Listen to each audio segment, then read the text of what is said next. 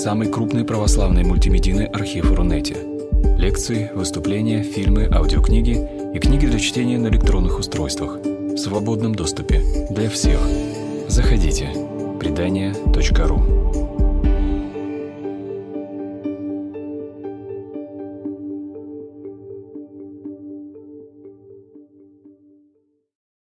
Добрый вечер, дорогие друзья, братья и сестры, те, кто с нами в библиотеке, те, кто с нами в онлайн.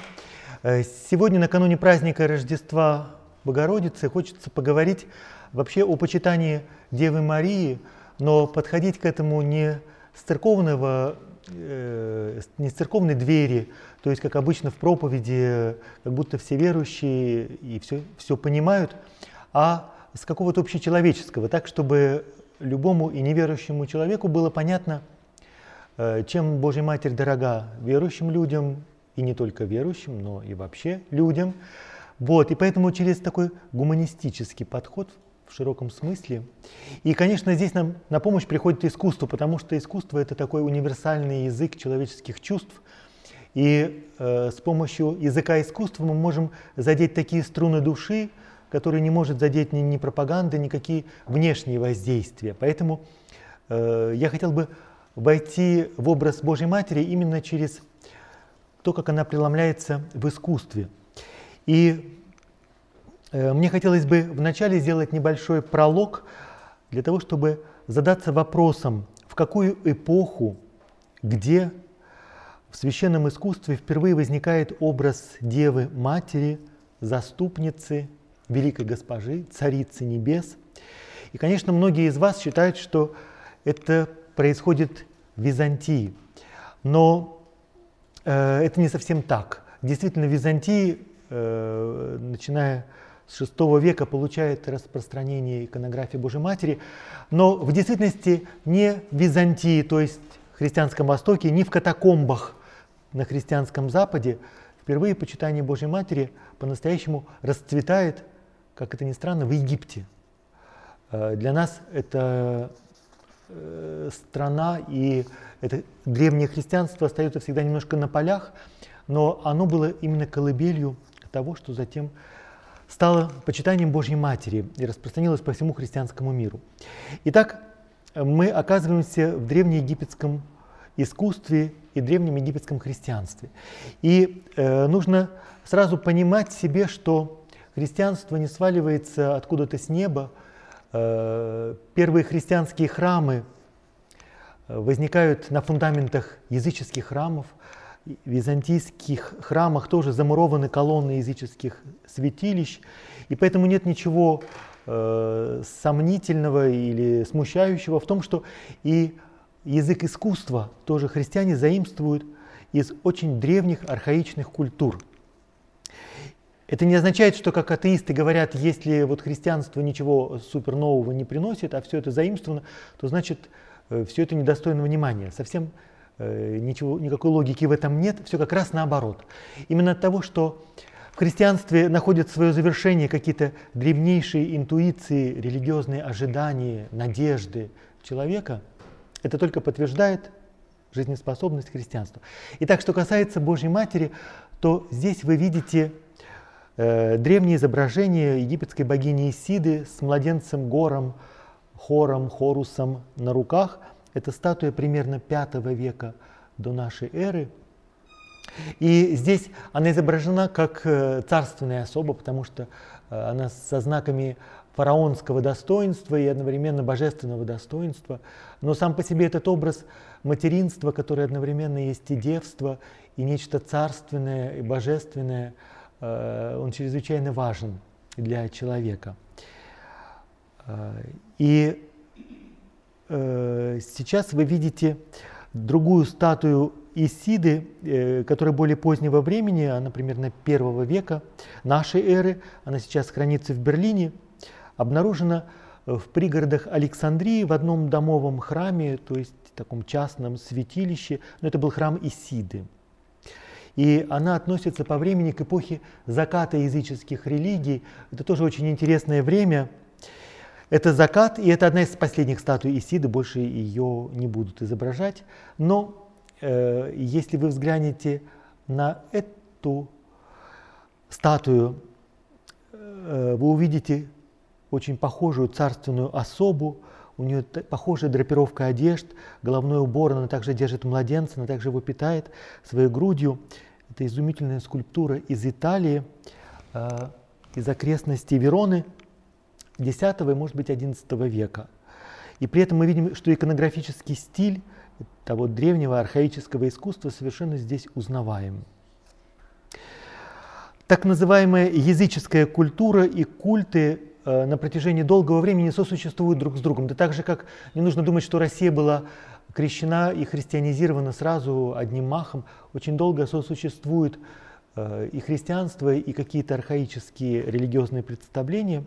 Примерно до 4-5 века в Египте сосуществует э, уже сильное нарождающееся христианство, Александрийское христианство, вместе с э, приходящими к своему закату и великолепному закату языческими культами. И очень часто жители Египта просто даже не знали, кому посвящен тот или иной храм. Либо Исиде, либо Марии, либо Христу, либо Осирису, что, собственно, может быть, э, на каком-то этапе было и не столь принципиально.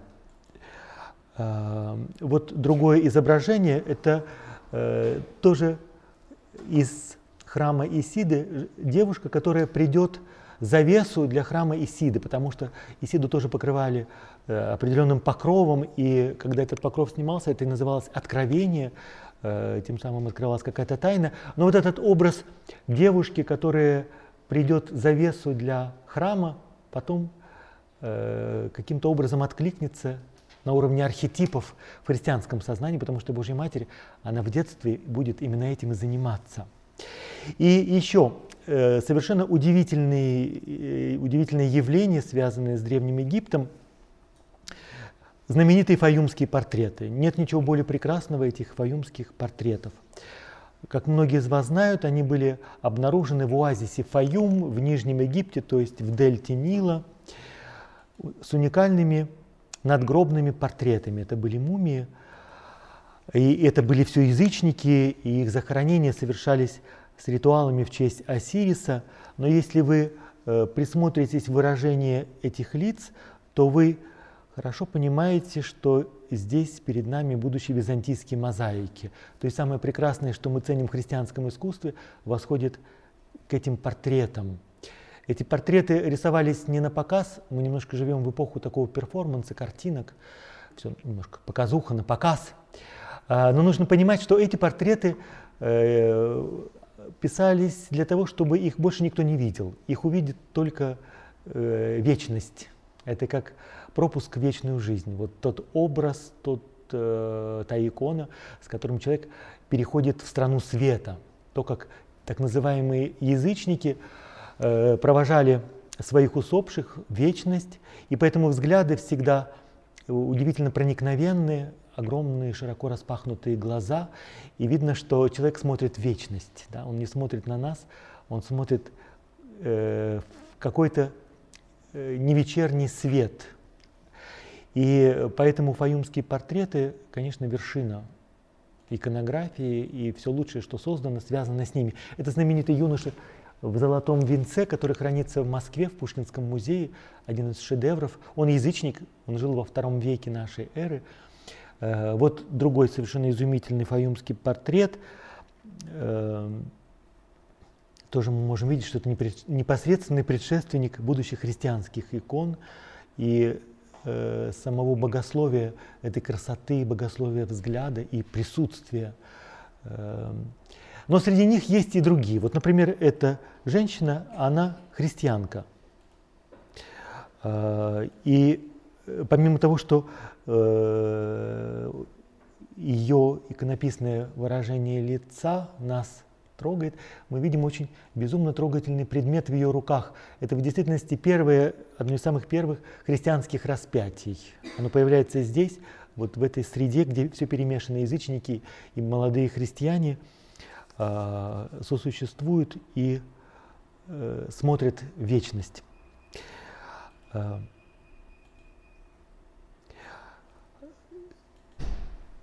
Нечто похожее мы увидим потом вот в христианском искусстве. Это коптская Мадонна VI века. И ее лицо тоже напоминает собой фаюмские портреты. Наконец, вот еще другая коптская дева. Э, многие искусствоведы считают, что это святая Анна. Э, пусть это будет святая Анна, э, судя по надписи, которая над ней сделана, может быть, это Божья Матерь, но удивительный взгляд и вот это выражение девушки, которая потом, которую мы потом увидим в христианском искусстве. И вот другой шедевр византийского искусства, знакомая вам императрица Феодора. Это действительно расцвет искусства мозаики. Мы находимся в Равенне, в церкви Сан-Витали. Но это очень необычное изображение, потому что здесь мы видим Василису, то есть царицу, императрицу Феодору. Но она изображена в иконографическом стиле Василисы Тон Уранун, то есть небесной царицы. И здесь э, есть своя, своя игра и свой юмор, который мы не считываем, но он здесь заложен. Э, для того, чтобы угодить своему спонсору или заказчику, мастер изображает земную реальность, политическую реальность языком небесных символов. И вот э, эта Феодора в окружении э, своей свиты изображена именно так, как изображают царицу небес.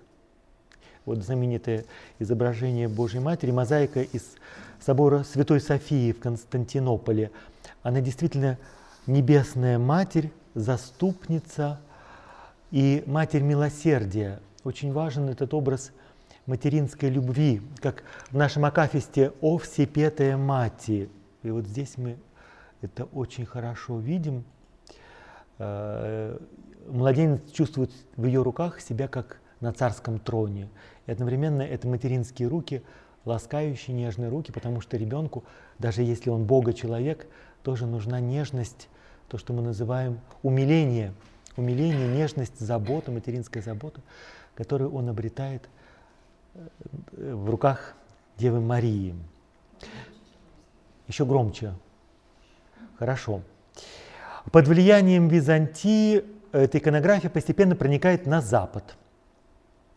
А, и вот мы видим Э, сначала византийскую статую X века, она хранится в Лондоне в музее Виктории и Альберта, и она послужит источником вдохновения для мастеров, которые будут изготовлять многочисленные статуи Мадон, э, которые мы видим сегодня в музеях и в католических храмах. В частности, одна из первых черная Мадонна XI века из церкви Дорес. Она сегодня хранится в Барселоне в музее каталонского искусства – Э, вот другая ее сестра. Э, и через Испанию э, это искусство пересечет Пиренеи, проникнет во Францию и дальше по всей Европе. Таким образом, из Египта через Византию, Испанию и Францию проникает в Европу, появятся потом в Германии такие статуи. Вот замечательная Божья Матерь XII века из Овернь французская, э, тоже образ умиления, э, может быть, мы это не считываем, но когда всматриваешься вблизи в эту статую, то ты видишь, что ее руки э, излучают какую-то нежность. Это действительно мать, царица, ласкающая своего младенца. И э, вот другой шедевр,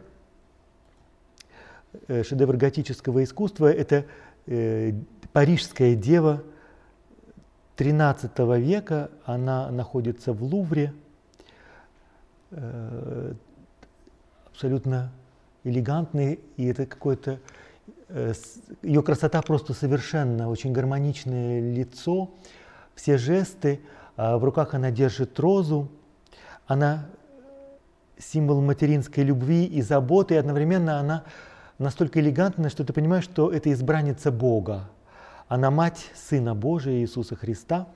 И когда видишь такие статуи, то понимаешь, почему э, средневековые авторы говорили, что этот мир и все, что прекрасного сотворено в нем, все сокровища, это лишь подарок, который Бог делает для своей избранницы. Весь мир был сотворен ради Божьей Матери. Вот такое мироощущение э, очень характеризует средневековый мир.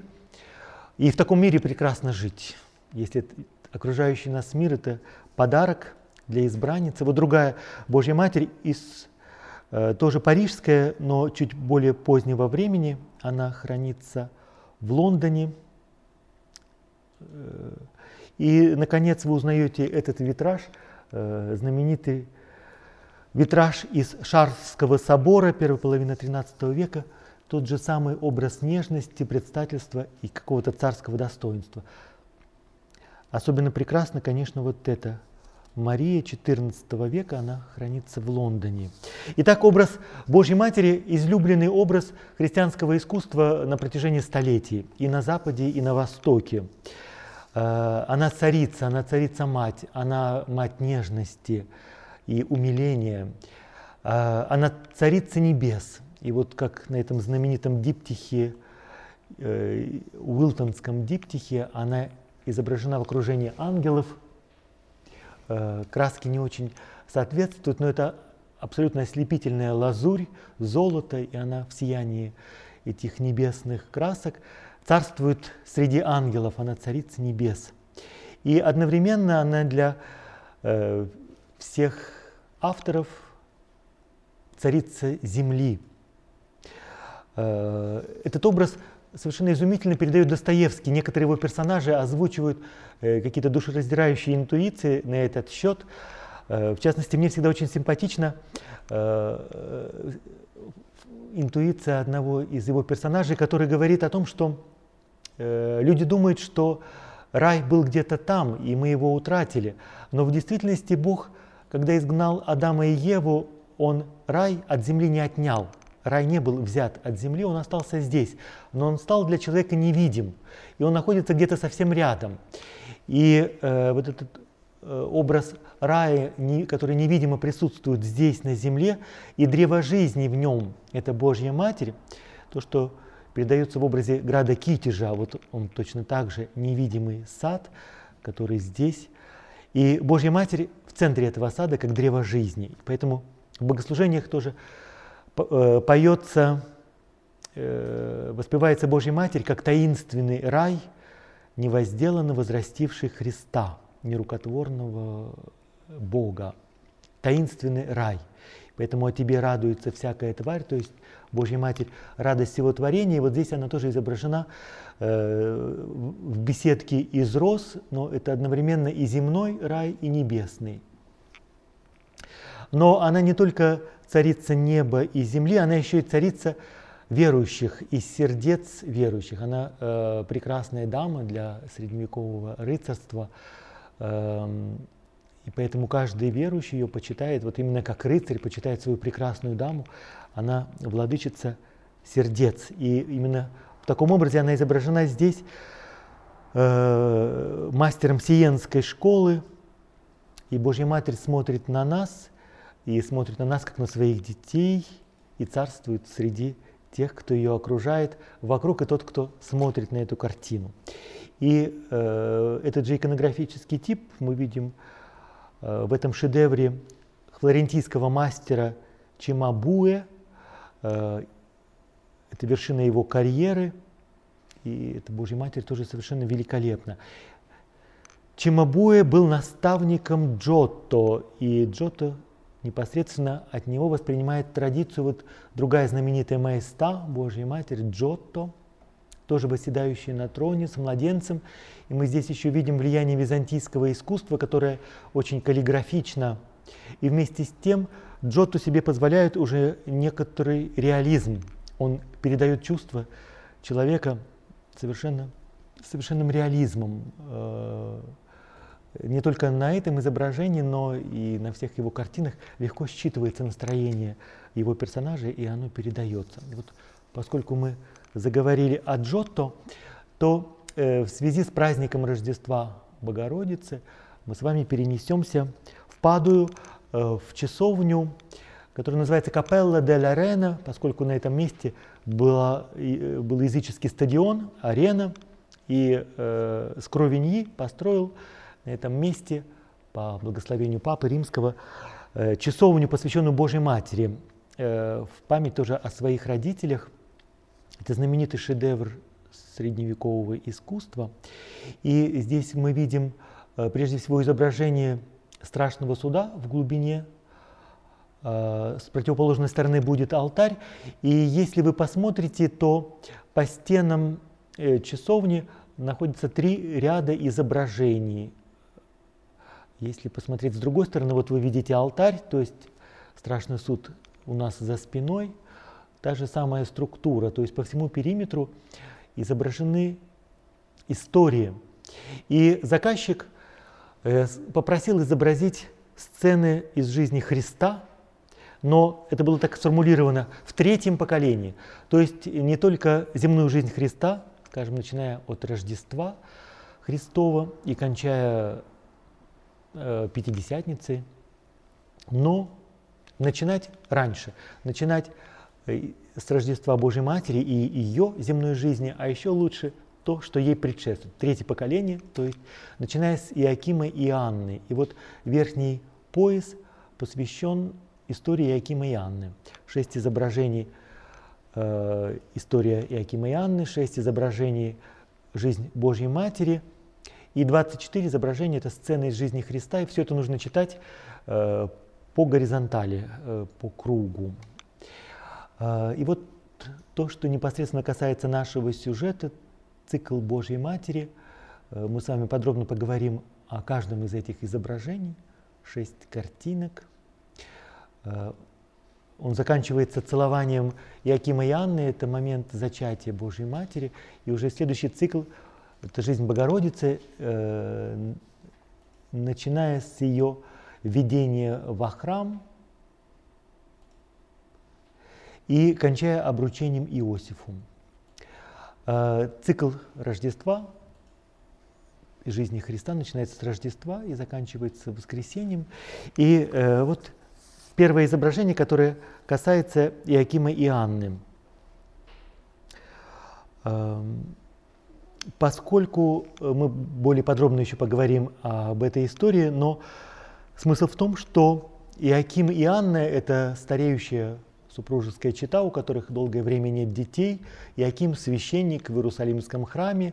И в какой-то момент э, его собрат говорит ему, послушай, уже 20 лет вы в браке, ты уже престарелый, и ты, ты не сотворил потомство Израилю.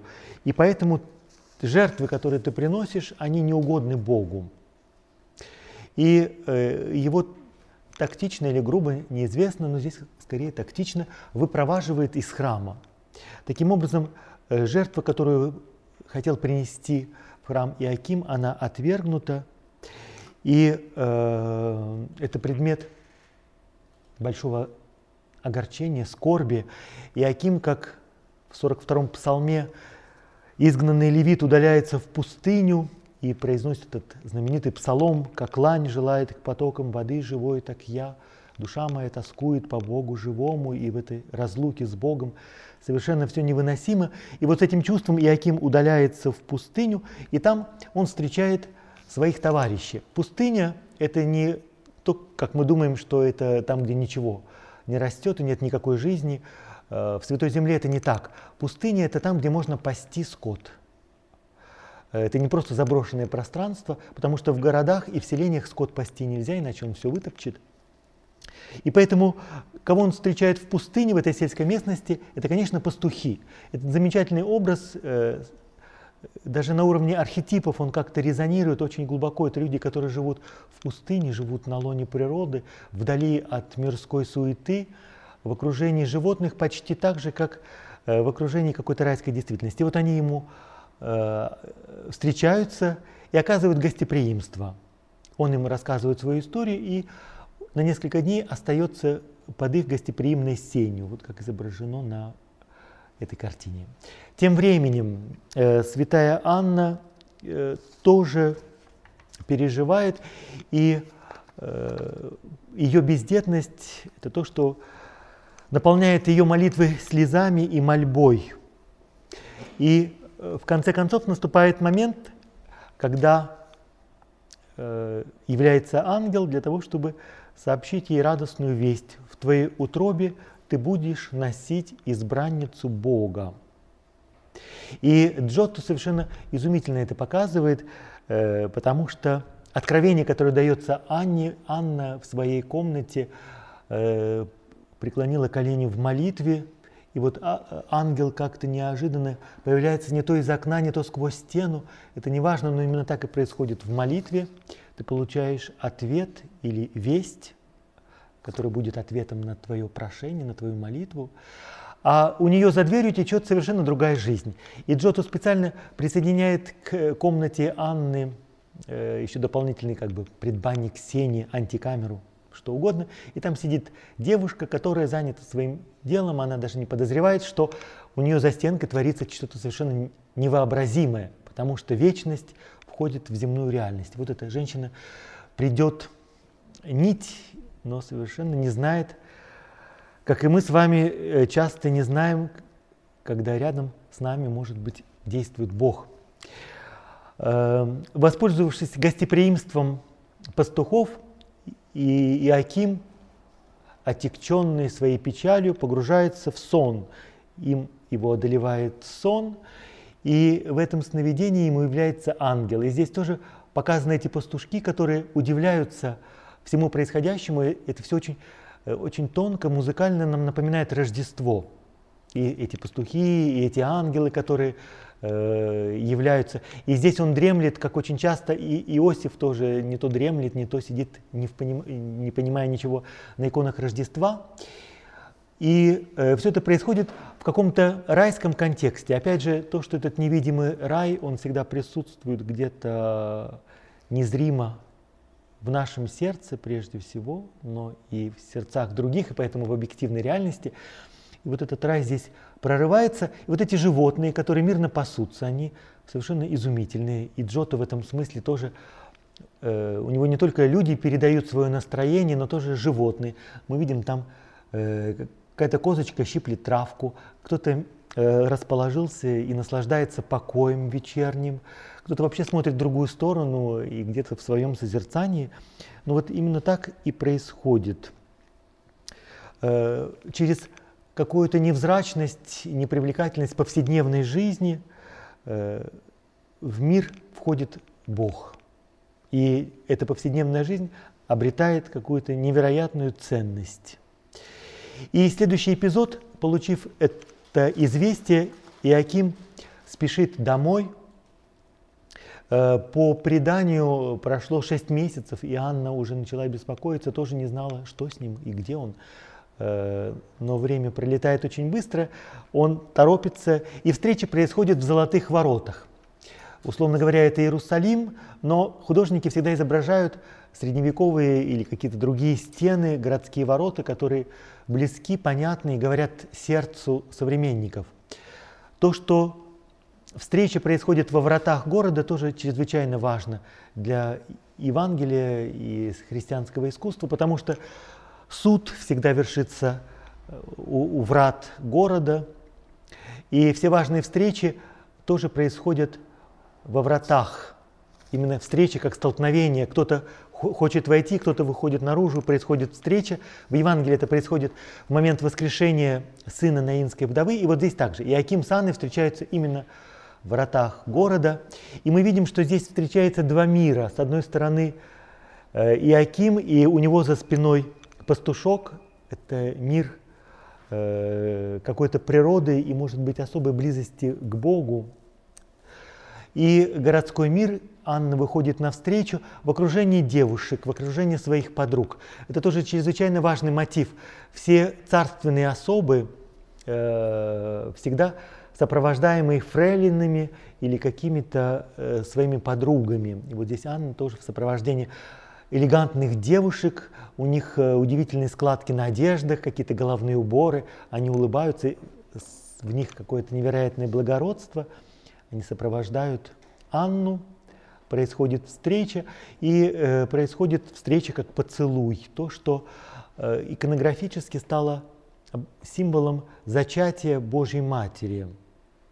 Э, на православных иконах, как мы увидим там дальше, тоже Зачатие Божьей Матери – это икона праздника, это целование Иакима и Анны, которые оба с радостью э, бегут навстречу, потому что ангел им сообщил о том, что их ждет и что их жизнь принимает совершенно невероятный оборот. Но там есть тоже очень интересный персонаж. Обратите внимание вот на эту женщину в черном, в черной вуале. Она как будто свидетель всего происходящего, но ее, ее роль немножко странная. Зачем ее Джотто изобразил, тоже не так понятно. Вот. И, э, вероятно, что-то похожее мы потом найдем в венецианской живописи. Э, это справа от вас картина э, гадалки, которая приносит добрую весть. Э, в таком венецианском стиле, как и другие картины этого мастера, там изображены лица в масках, и эта белизна лица, как и у Джотто тоже, контраст э, белизны и э, темных одежд подчеркивает какую-то э, невероятную экстраординарность той вести, которую они несут. Этот контраст темных одежд и белизны кожи указывает на великолепие невероятной, непостижимой тайны, которая совершается на наших глазах. И э, древнейшее изображение благовестия Анны э, хранится у нас в Эрмитаже. Это э, пластинка из слоновой кости, резьба на слоновой кости 5-6 века.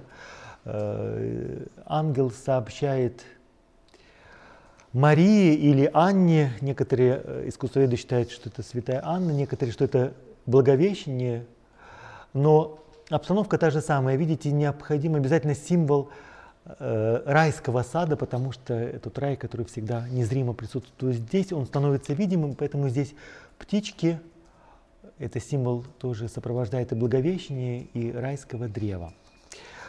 Эм, и теперь непосредственно перейдем к, к иконографии уже, собственно, христианской. Э, восточной, византийской. Так. Угу. А, да, э, перед нами э, средневековая книга, рукописная книга, которая называется э, «Месяцеслов Василия II». Э, он хранится сейчас в Ватиканских музеях. «Месяцеслов» — это сборник, это календарь, по сути дела, где события литургического года сопровождаются описанием и вот такими удивительными иллюстрациями, выполненными лучшим мастером с использованием золота, лазури. И э, вот мы видим одно из э, первых изображений Божьей Матери, это примерно 980-е годы, конец X века, минологии или месяцеслов Василия II. Другой памятник – это сборник проповедей XII века, который специалисты называют гомилии, то есть проповеди Иакова Кокиновавского по имени мастера, который украшал. Я пока просто вам перечислю э, памятники, которые мы потом будем внимательнее смотреть.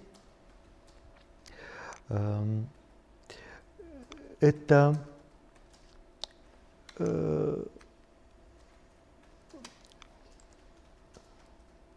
здесь более э, лучшее изображение. Это фрески в Охриде, э, настенные фрески, которые тоже изображают цикл Божьей Матери. И всегда цикл Божьей Матери изображался в древности со стороны алтаря слева, то есть там, где совершается проскомидия, как некий прообраз того, что предшествует Евангелию. Э, вот знаменитые мозаики монастыря Хора из Константинополя, знаменитый бывший монастырь, теперь это музей мозаики, известный на весь мир. Э, э, это Кавалини, э, мозаики, которые сегодня вы можете видеть в Риме. Они сделаны в Риме, но еще по канонам византийского искусства. Джотто – будет все время в поле нашего внимания. И Дюрер. Э, Дюрер, э, еще будучи молодым мастером в начале своей карьеры, тоже э, составил цикл гравюр, на которых изобразил жизнь Божьей Матери. И э, затем он пройдет определенную эволюцию, и под влиянием Мартина Лютера э, расстанется со, со своими прежними идеалами, но в молодости он еще иллюстрировал Божью Матерь, ее жизнь, и поэтому мы видим, что он был горячим ее почитателем. Э, следующий э, мастер – это Герландайо, тоже знаменитый э, автор 14-15 века. Да. Э, и вот возвращаясь к эпизоду отвержения жертвы Иакима, которую мы с вами видели, вот как ее изобразил тот же самый Герландаю. Э, мы видим совсем другой стиль. Здесь э, всегда изображаются интерьеры, которым привычен мастер. Здесь флорентийские интерьеры, хотя это храм Соломона, но совершенно в особой стилистике, какие-то элегантные э, юноши слева э, в одеждах эпохи Возрождения, важно прогуливаются с каким-то благородным выражением лица. Сзади мы видим человечка, который в синем принес, несет жертву, другой еще несет жертву. Э, жертвенник изображен в виде вот такой преграды, за которой жрец совершает жертвоприношение. И вот другой священник выпроваживает э, Иакима за пределы храма. И тут же какие-то люди, которые смотрят на него с непониманием, в чем же он провинился. Вот этот же эпизод изобразил Дюрер, и здесь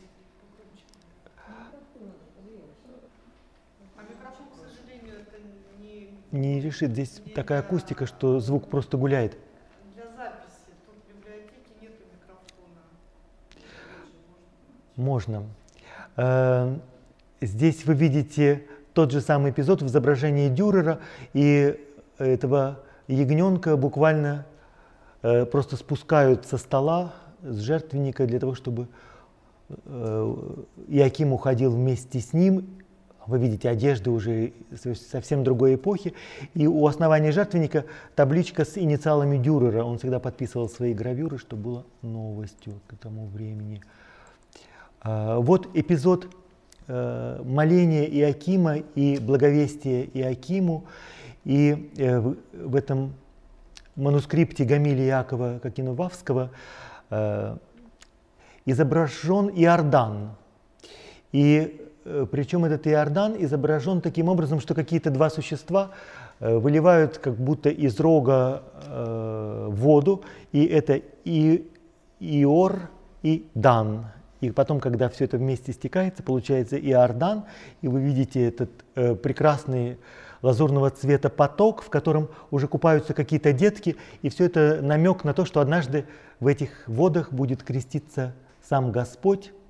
И э, все это такая идиллическая атмосфера.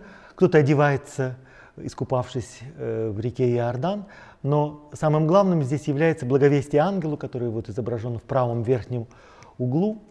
И как всегда, на иконах э, несколько событий, расположенных по времени на определенном расстоянии, изображаются синхронно. Поэтому здесь мы видим Иаким, который удаляется в пустыню, получает откровение и одновременно удаляется э, по свояси, удаляется к себе домой. Эм, э, то же самое на фресках в монастыре Хоры.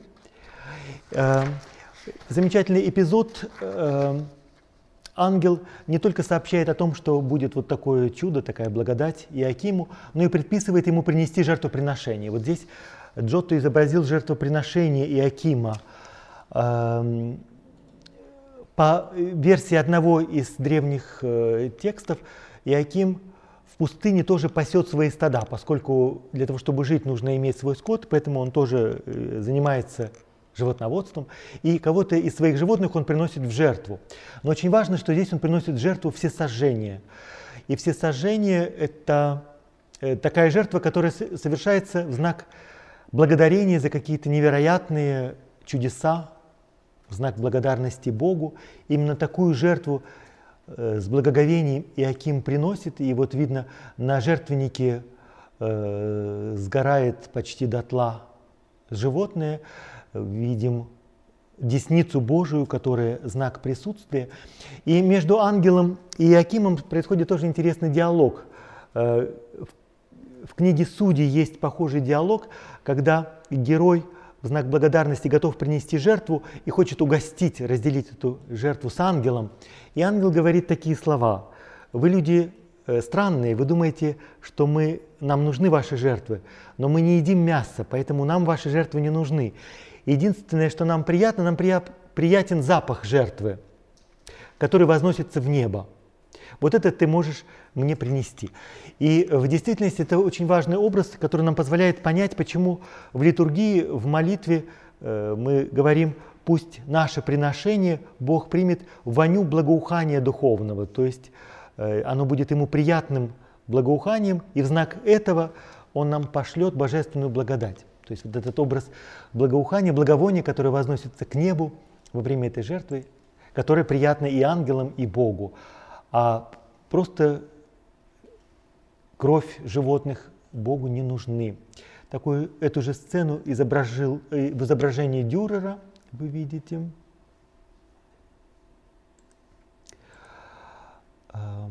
Молитва святой Анны изображена. Э, здесь э, целая коллизия, потому что ее упрекает слуга, точно служанка, точно так же, как Иакима упрекает его собрат в том, что нет детей, также и служанка говорит, чем сидеть дома, лучше пойди и помолись Богу для того, чтобы Он снял с тебя позор и бесстыдство. И поэтому Анна э, э, под влиянием этих упреков удаляется в молитву, поэтому ее молитва тоже становится особенно слезной и усердной и э, эта молитва будет исполнена. Вот здесь вот как раз тоже внизу справа явление ангела э, Анни с благовестием. Э, это же молитва во фресках э, Мирожского монастыря в Обскове, византийские фрески XII века, чудесно сохранившиеся, абсолютный шедевр э, и драгоценный памятник искусства, совсем недалеко от нас, в Обскове тоже весь цикл Богородицы там изображен. Опять э, мозаики хоры.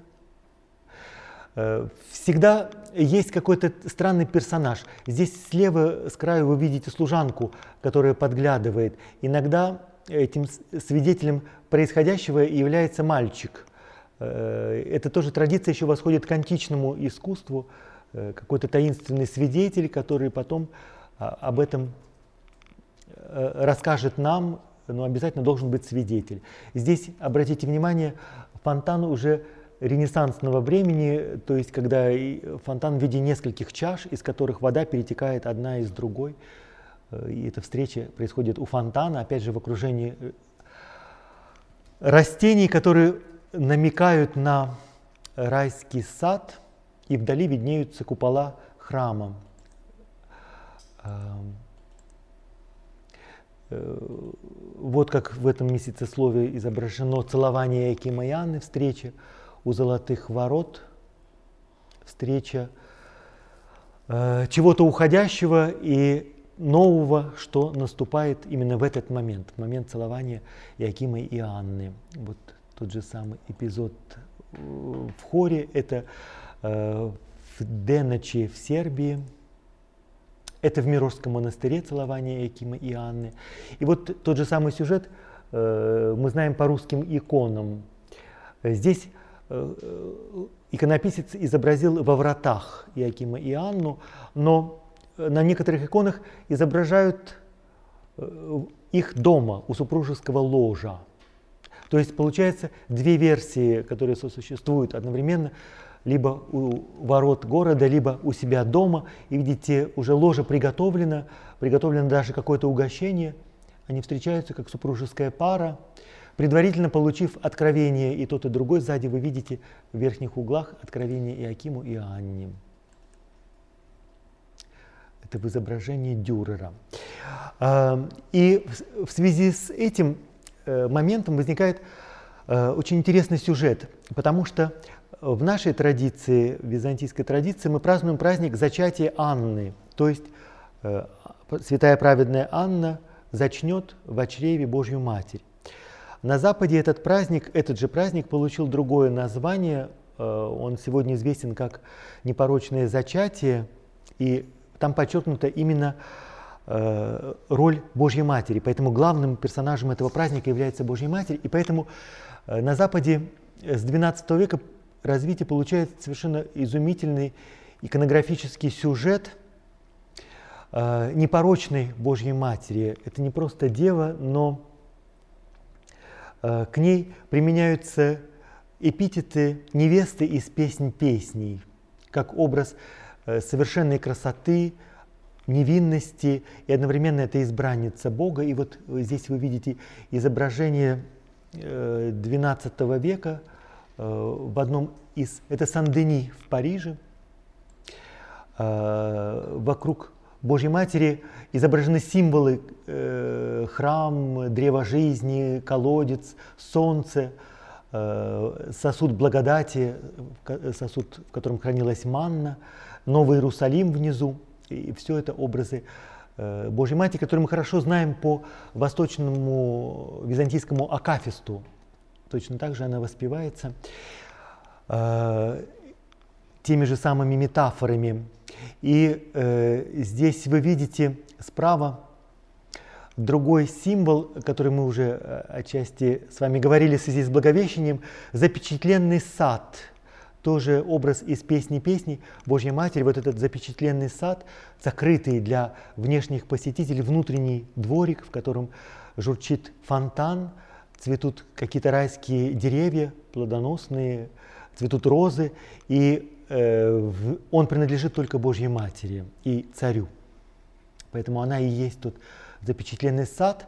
И здесь справа вы увидите ангела э, с разноцветными крыльями, который держит огромное зеркало, потому что Божья Матерь именно зерцала, точно так же, как зеркало отражает э, реальность такой, какая она есть, без всякого пятна или искажения, точно так же и Божья Матерь является этим неискаженным образом первозданной красоты, чистоты и благолепия. И вот э, слева мы видели похожую, э, похожее изображение Божьей Матери в окружении роз в саду. И справа это православная икона, хорошо известная, она хранится в Третьяковской галерее, тоже сад запечатленный, та же самая символика в изображении Божьей Матери. И эта гравюра иллюстрация к песне песни. Песня песни – это свадебный гимн, который исполнялся во время свадебного застолья, исполнялся иногда группой нескольких хоров, был диалог жениха, невесты, друзей жениха, друзей невесты. И вот здесь тоже изображена Божья Матерь в центре, э, и к ней обращаются подруги невесты словами из песни песни, в частности, вот слова э, «ты э, темнокожая, смуглая, но ты прекрасна, и никакого пятна нет в тебе». Этот замечательный образ, как песня песни прочитывается в, в сиянии Божьей Матери. Другой образ, который используется для, как символ Девы Марии, это, конечно, женщина из апокалипсиса, э, та э, неведомая женщина, облаченная в солнце, у ее ног луна, которая родит младенца, и это будет какой-то божественный младенец, апокалиптический младенец. И дракон, древний дракон, зло, насилие попытается уничтожить ее и младенца, но Господь ее сохранит от смерти. Поэтому это вот 12 э, века миниатюра, достаточно известная, из бревиария, хранится в Германии. Э, совершенно изумительная, изумительный гобелен – Э, изображающий ту же самую сцену. Божья Матерь, женщина, облеченная в солнце, с младенцем на руках. И здесь ангел берет этого младенца из ее рук э, для того, чтобы спасти от дракона, который их преследует.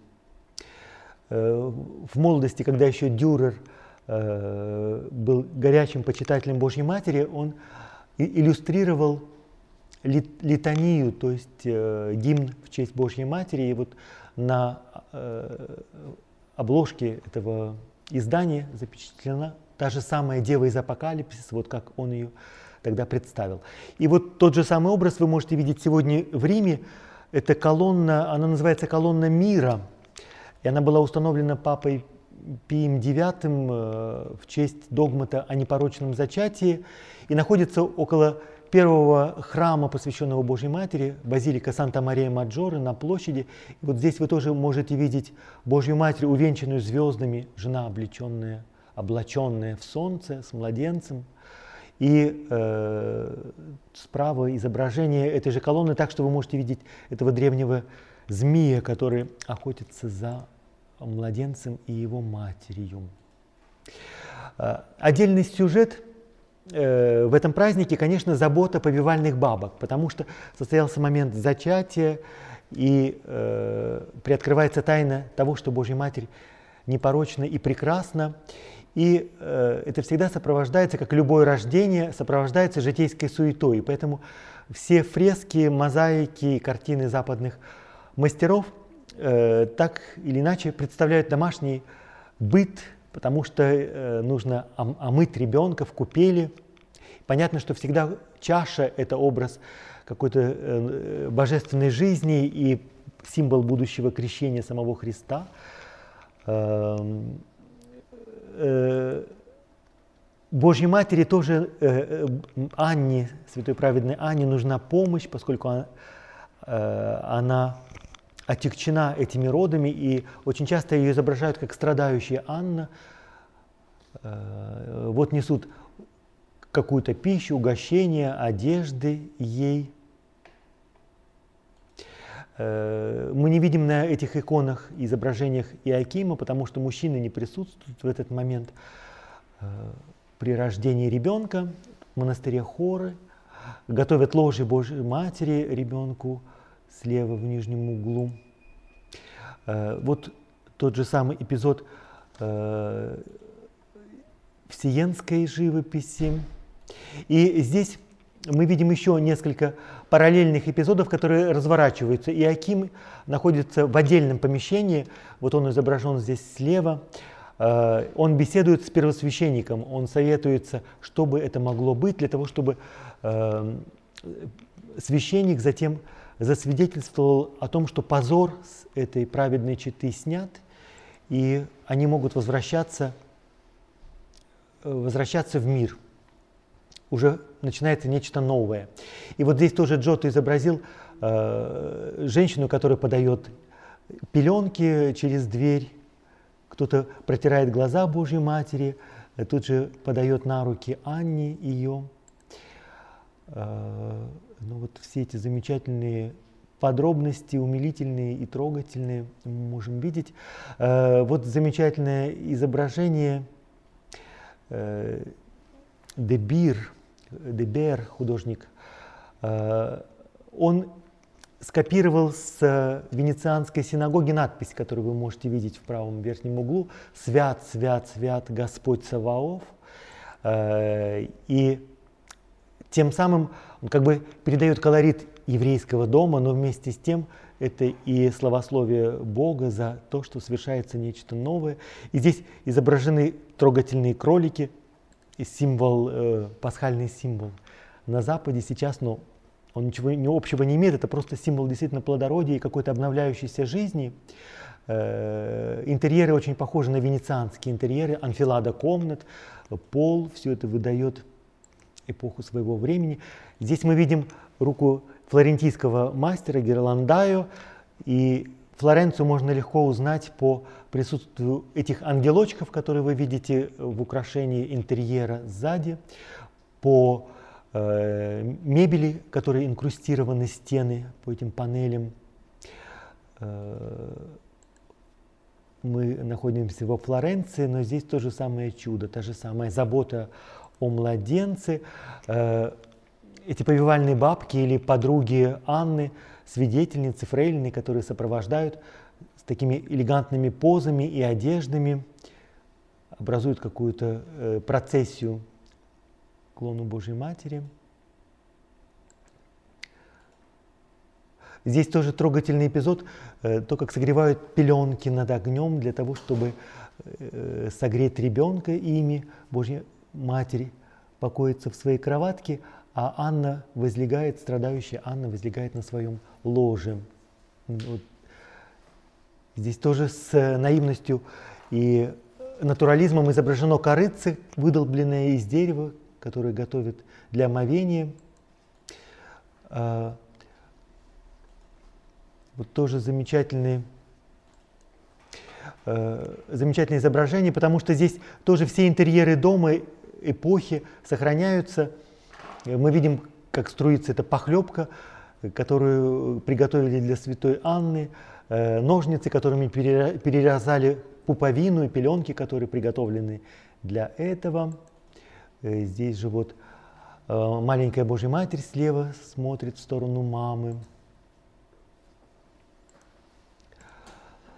Э, отдельный сюжет в изображении в иконографии Божьей Матери, как вписать тайну Рождества, мы видели в связи с Благовещением у Пьеро де Франческо тот же самый ход мысли, тайну Благовещения вписать в храмовое пространство. И здесь тоже э, попытка вписать Рождество Божьей Матери, как будто оно происходит в церкви, в храме, потому что в действительности сама Божья Матерь есть одушевленный храм, то есть живой храм божества, и поэтому э, вот здесь изображен, изображен храм Соломона, как его представлял мастер. Э, обязательно э, небесная лазурь и птицы, как символ того, что происходит нечто неземное в этот момент.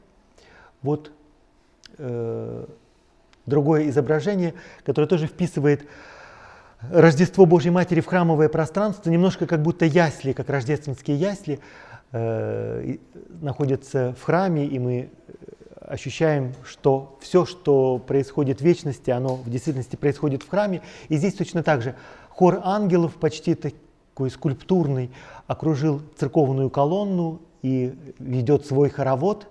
Э, внизу находится святая Анна с Божьей Матерью. Тут э, в виде путника изображен Иаким, который возвращается из поля. И все это происходит в интерьере храма. Такой замечательный, прекрасный образ, ход мысли. Э, вот опять хочется вернуться к теме умиления и к теме ласки, потому что все, что связано с Божьей Матерью, э, связано с темой милосердия и нежной заботы. Естественно, что любая забота и настоящая любовь – это прежде всего материнская любовь или отцовская любовь. И поэтому вот как здесь э, Иаким ласкает Божью Матерь, она к нему протягивает свою головку, Божья Матерь. И Анна все вместе образуют, если хотите, святое семейство, вот именно в этой нежности. И ангел э, их покрывает своим покровом. Этот мотив тоже восходит к античному искусству, Здесь вы видите одну из, э, один из саркофагов, античных саркофагов, э, мальчика, который умер примерно в восьмилетнем возрасте, и его жизнь очень короткая. Э, вот его отдают в школу, и он приходит к своему учителю, чем заканчивается его жизнь, он в этом возрасте умирает. Но то, что предшествовало, всему предшествовала эта нежность. Видите, слева изображена мать и отец, которые его вскармливают, и заботятся о нем. И это очень важный эпизод жизни, э, без которого жизнь невозможна и никогда не будет полной и совершенной. Поэтому э, ласка Божьей Матери, ласка Анны и Акима, когда они ласкают Божьей Матери, очень важно. Это э, Дионисий в Ферапонтовом монастыре, замечательные фрески знаменитые. Это Мирожский монастырь. Богородица прильнула к своему папе, Э, вот древние средневековые бревиарии, которые остались незавершенными, потому что в этих пустых пространствах должны быть написаны какие-то молитвы или гимны в честь Божьей Матери, но в них э, с, какой-то, с каким-то трогательным натурализмом и простотой изображена забота. Тот, который слева, специалисты считают, что это Анна укачивает Божью Матерь, вот, чтобы ей было уютно и тепло, а справа стоит жаровня с углями для того, чтобы было тоже тепло и уютно. Э, этот бревиарий хранится в, в Нидерландах, в Голландии. Да, справа э, сцена купания. Понятно, что там э, ребенка нужно купать, это тоже нежная забота и ласка. Здесь мы видим жертвоприношение, которое Яким и Анна приносят после рождения Божьей Матери. И э, иногда трудно э, идентифицировать перед нами изображение Сретения Господне или когда они приводят Божью Матерь во храм, но по каким-то определенным знакам мы можем это различить, но эпизоды очень похожие и символические, и иконографические. Вот справа вы видите первые семь шагов, которые совершает Божья Матерь. Она идет навстречу своей маме. Видимо, какая-то служанка, гувернантка ее сопровождает. Это первые шаги ребенка, который уже одет как женщинка, э, и, в общем-то, мы узнаем будущий образ. И э, другой момент, очень трогательный, связанный с материнством Анны, э, Божьей Матери на руках святой Анны. Э, слева это православная икона, которая, может быть, вам знакома. Анна в царских одеждах, в красных одеждах. Она держит на руках Божью Матерь, которая ей дарит цветочек, очень трогательно. Вот. Э, такая же э, тема э, в средневековом э, при западном искусстве. Э, здесь более геральдическая Анна, Мария у нее на коленях, и одновременно она держит младенца Христа. То есть вот то, что мы видели в капелле Скревеньи, три поколения должны быть. Вот. Две других Божьи Матери, одна из них справа это Божья Матерь Мазачо, знаменитая, э, где та же самая тема Анна держит на коленях Божью Матерь, а та на, на руках держит младенца. Отдельный сюжет э, в связи с изображением Божьей Матери – это тема креста. Э, здесь вы видите средневековую гравюру, она плохого изображения, но смысл в том, что вот эта дева из песни песней, э, там есть такой образ э, «мой возлюбленный, как пучок мира у меня на груди». И средневековые толкователи это истолковали как распятие. Возлюбленный – это Христос, ее сын, и он у нее на груди, и, конечно, как распятие – Поэтому Божья Матерь, которая одновременно э, являет свою нежность э, как пьета Микеланджело, почему она так потрясает своей, э, своим чувством и своей глубиной, то, что она принимает на колени у себя на груди бездыханное тело сына. Но вот здесь тот же самый образ в виде распятия. И эта тема перекликается с темой трона славы, которая получает распространение в западном искусстве в XII веке.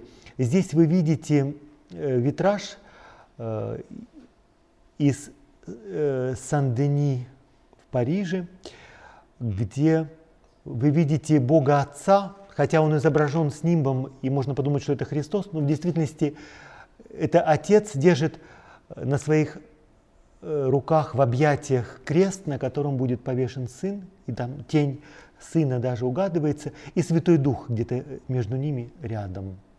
Вот более зримо такой же образ в искусстве сиенского мастера.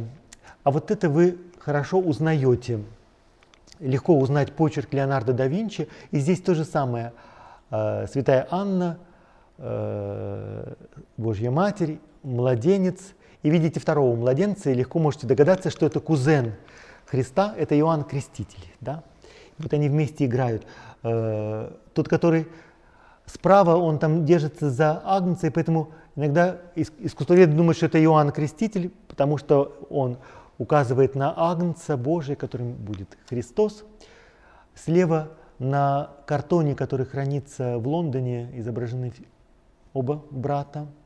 Вот такое трогательное. И это э, переходит к теме родства, потому что для Востока, как и сейчас, для многих людей еще по-прежнему очень важна семья, именно родственное окружение, потому что один в поле не воин, человек живет в окружении. И поэтому э, в средние века э, был мнемонический стих, в котором говорилось о родословии э, святой Анны. Она трижды была замужем, и э, ее мужьями был Иаким, Клеопа и Соломей.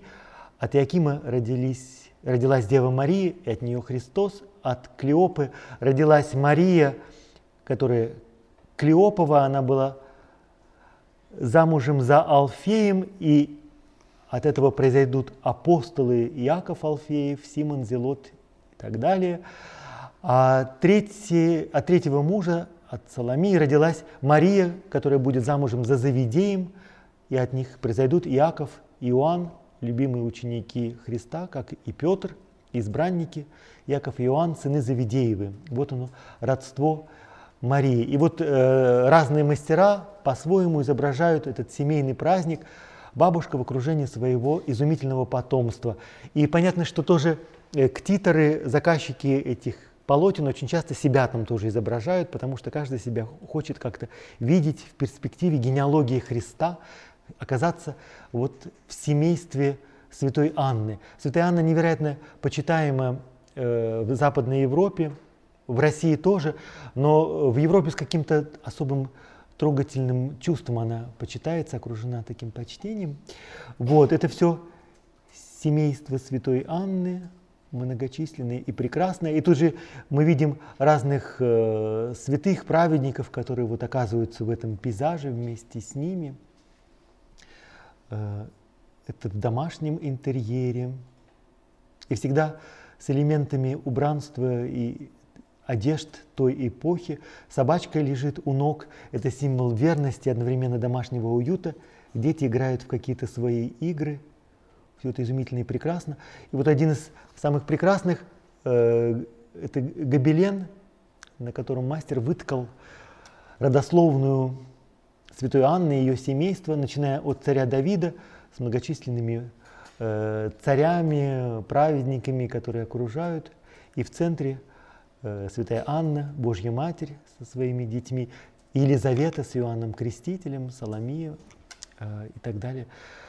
Таким образом, этот праздник нас погружает не только в атмосферу какого-то индивидуального созерцания и переживаний, но тоже в атмосферу семейного торжества, потому что в действительности праздник Рождества Божьей Матери это, не, это как праздник, день рождения мамы в кругу очень большой семьи, которым и является церковь.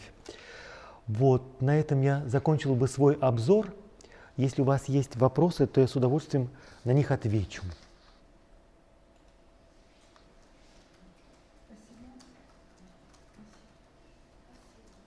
Понятно, что праздник Рождества Божьей Матери – это первый праздник литургического года, потому что год начинается 1 сентября, и э, он очень почитаем. Сейчас мы живем в городах, и у нас нет этого чувства э, праздник урожая, потому что вот праздник э, преображения – это праздник изобилия плодов земли, и вот это ощущение, что э, Божья Матерь каким-то образом, образ вот этого материнства – и земли тоже, которая нас питает своими плодами, это очень э, дорого э, людям, которые живут на земле. Поэтому праздник Рождества Божьей Матери – это всегда праздник урожая, и его очень любят крестьяне. Ощущение чего-то нового. С одной стороны, наступает осень, и как будто самое прекрасное позади, но вместе с тем начинается и что-то новое и прекрасное. Существуют ли сегодня какие-нибудь попытки изобразить Богородицу как-то по-новому, или это вот в иконописном э, творчестве осталось? Ну или вообще да, конечно, существует. Я думаю, что э, мастер, который здесь э, организовал свою выставку, у него наверняка есть Рождество Божьей Матери. Если нет, то он ее напишет. Э, каждый современный художник ведь мыслит языком своего времени. Мы привыкли к э, византийским мозаикам, э, хотя они нам кажутся уже не совсем привычными. Вот. Э, флорентийский мастер изображает по-своему, современный художник тоже своим языком, точно так же, как кинематограф эволюционирует, и те фильмы, которые сняты 20 лет назад, современному зрителю может быть непонятны. Также и в живописи тоже новый язык и выразительные средства, которыми можно передать эту тайну. Просто я это не приготовил для того, чтобы не, не, не шокировать, потому что чаще всего э, зрители не готовы к этому. Да.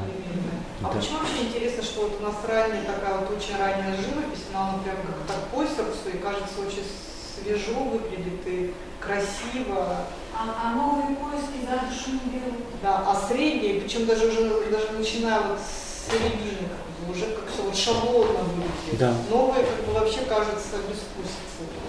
Да, мне кажется, что уходит глубина религиозного чувства. Потому что древний человек все равно жил с природы, земля для него была живой, небо было живым, и он, э, это близость какой-то божественной жизни и тайны, э, он иначе измерял время. Вот. Э, понятно, что современный художник, он ищет в мире своих каких-то творческих интуиций, порывов, немножко, я, мне кажется, в друго, на другом регистре ищет. Поэтому древний мастер, он не искал никогда самовыражения. Вот. И настоящие шедевры всегда рождаются там, где э, художник лишь только посредник, и ему нужно передать тот образ, который рождается в глубинах его созерцания духовного опыта. Но я думаю, что просто здесь с удовольствием сделаю рекламу отцу Зенону. Э, в Федоровском соборе э, фрески, которые сделал отец Зенон, и тоже несколько икон, которые он сделал в технике энкаустики. Это та же самая техника, в которой сделаны фаюмские портреты. Вот. Он, как человек молитвы и по-своему мистик, не просто художник, но еще и человек, который живет какой-то мистической жизнью и хочет подлинности образа, он интуитивно возвращается к тем истокам. И вот э, отец Зенон всегда говорит – что самое главное для иконописца – это увидеть образ, его увидеть. Потому что просто срисовать или пофантазировать на тему существующих канонов, что-то приукрасить, подперчить может любой. Вот. Но настоящий образ, он рождается в глубине. И художнику очень важно его передать, и тогда он будет нести в себе эту убедительность и подлинность, которую интуитивно мы чувствуем. Хотя мы живем в мире виртуальной реальности, картинок, рекламы и всякой белиберды, все равно у нас еще вкус подлинности э, не утрачен. Мы чувствуем, когда человек подлинно присутствует в разговоре с нами, когда он нас слышит, нам это не безразлично. Точно так же и с искусством. Созвучно тому, что вы сказали, что эти художники, они рисовали ну, для себя, что это портрет да. для вечности. Они рисовали для вечности. Портрет да. этот никто, то есть если сейчас взять художника, который знает, что он никогда не будет выставляться, и никто это не увидит, и все-таки он захочет это да. написать, это, наверное, будет, во-первых, десятки раз меньше художников, то есть сотни. Но я думаю, что настоящие шедевры вот так вот и создаются где-то э, немножко социопатами, э, которые живут замкнутой жизнью, и им важно передать то, что рождается в их душе. Потом потомки это случайно обнаруживают, и это становится шедевром. Вот. А современники, может быть, и не знали, и не оценили. Продолжение будет средние века, потом э, эпоха Возрождения. Да, ну вот эпоху Возрождения мы уже коснулись. Просто э, не объять необъятное, э, вы бы просто устали от мелькания. Будет, будет. Можно какой-то другой праздник следующий? Следующий праздник возьмем, да, потому что все сюжеты перекликаются и интересно. Но э, по, по моему вкусу все равно самое прекрасное это древность, средние века и возрождение.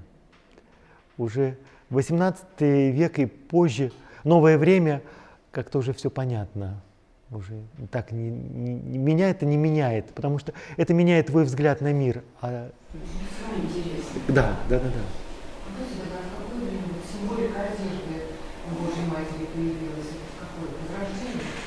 Я думаю, что одежда цветовая.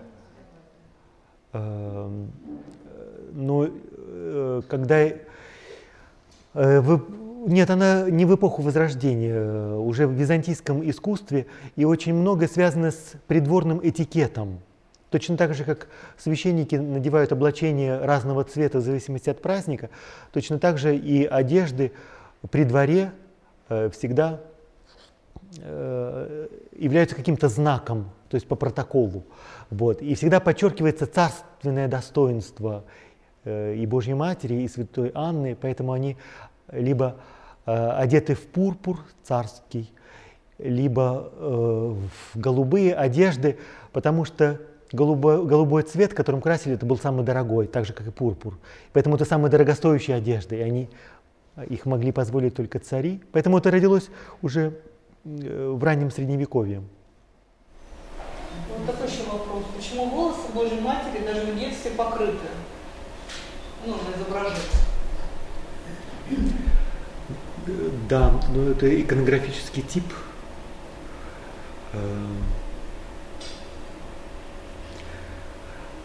Я думаю, что в древности э, был какой-то другой язык, и покрытые, покрытые волосы для женщин, вот этот покров Мафори Божьей Матери, это тоже знак ее достоинства царского.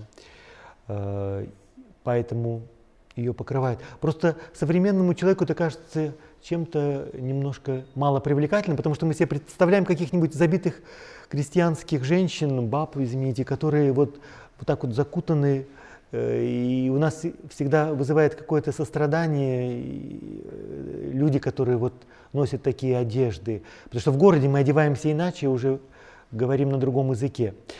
Э, просто нам трудно даже представить себе, что Божью Матерь укутывают не для того, чтобы спрятать или сказать, что поэтому вы в храмах тоже себя вот так вот закутываете.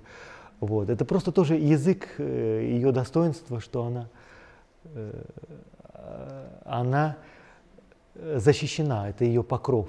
Как апостол Павел говорит, что женский головной убор – это знак ее славы, перед ангелами, ну, то есть перед сильными мира сего. Замужние женщины э, носят покрытые голову, потому что я уже замужем, у меня все в порядке, я не нуждаюсь, я себя никому не предлагаю.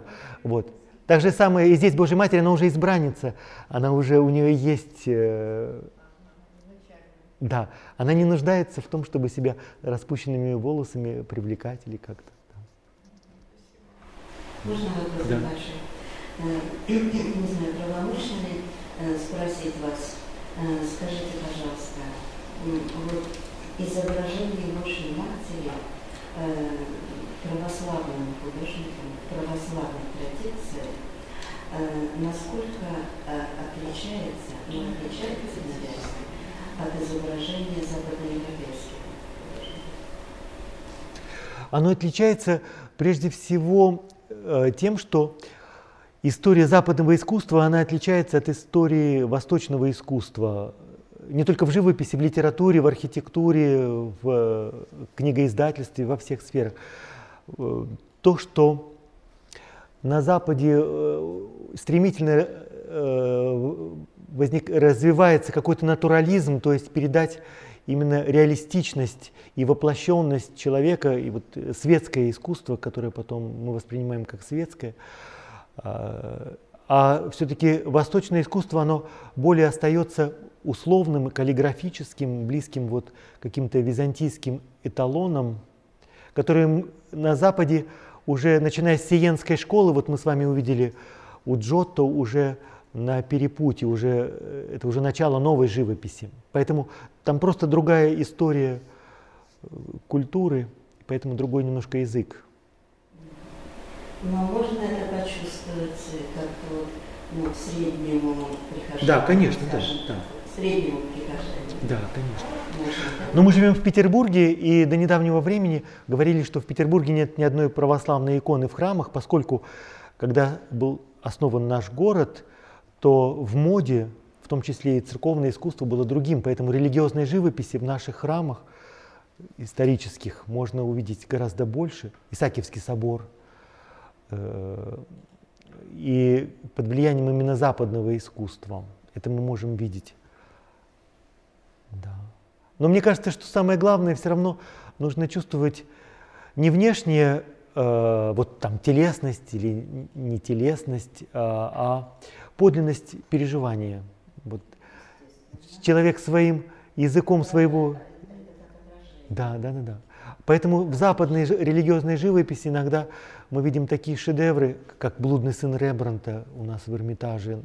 Приезжают люди со всего мира только для того, чтобы увидеть этого блудного сына. Он приводит к религиозному пробуждению. Вот. Э, и э, чудотворные иконы и шедевры иконописи, как Андрей Рублев, ну, Дионисий, великие мастера, древности современные, берут именно подлинностью переживания. Язык может быть любым, важна вот эта подлинность. Если вопросов больше нету, то можно поблагодарить. Спасибо большое. Лекция проведена и записана по заказу православного мультимедийного портала «Предание.ру». Лекции, выступления, фильмы, аудиокниги и книги для чтения на электронных устройствах в свободном доступе для всех. Заходите. Предание.ру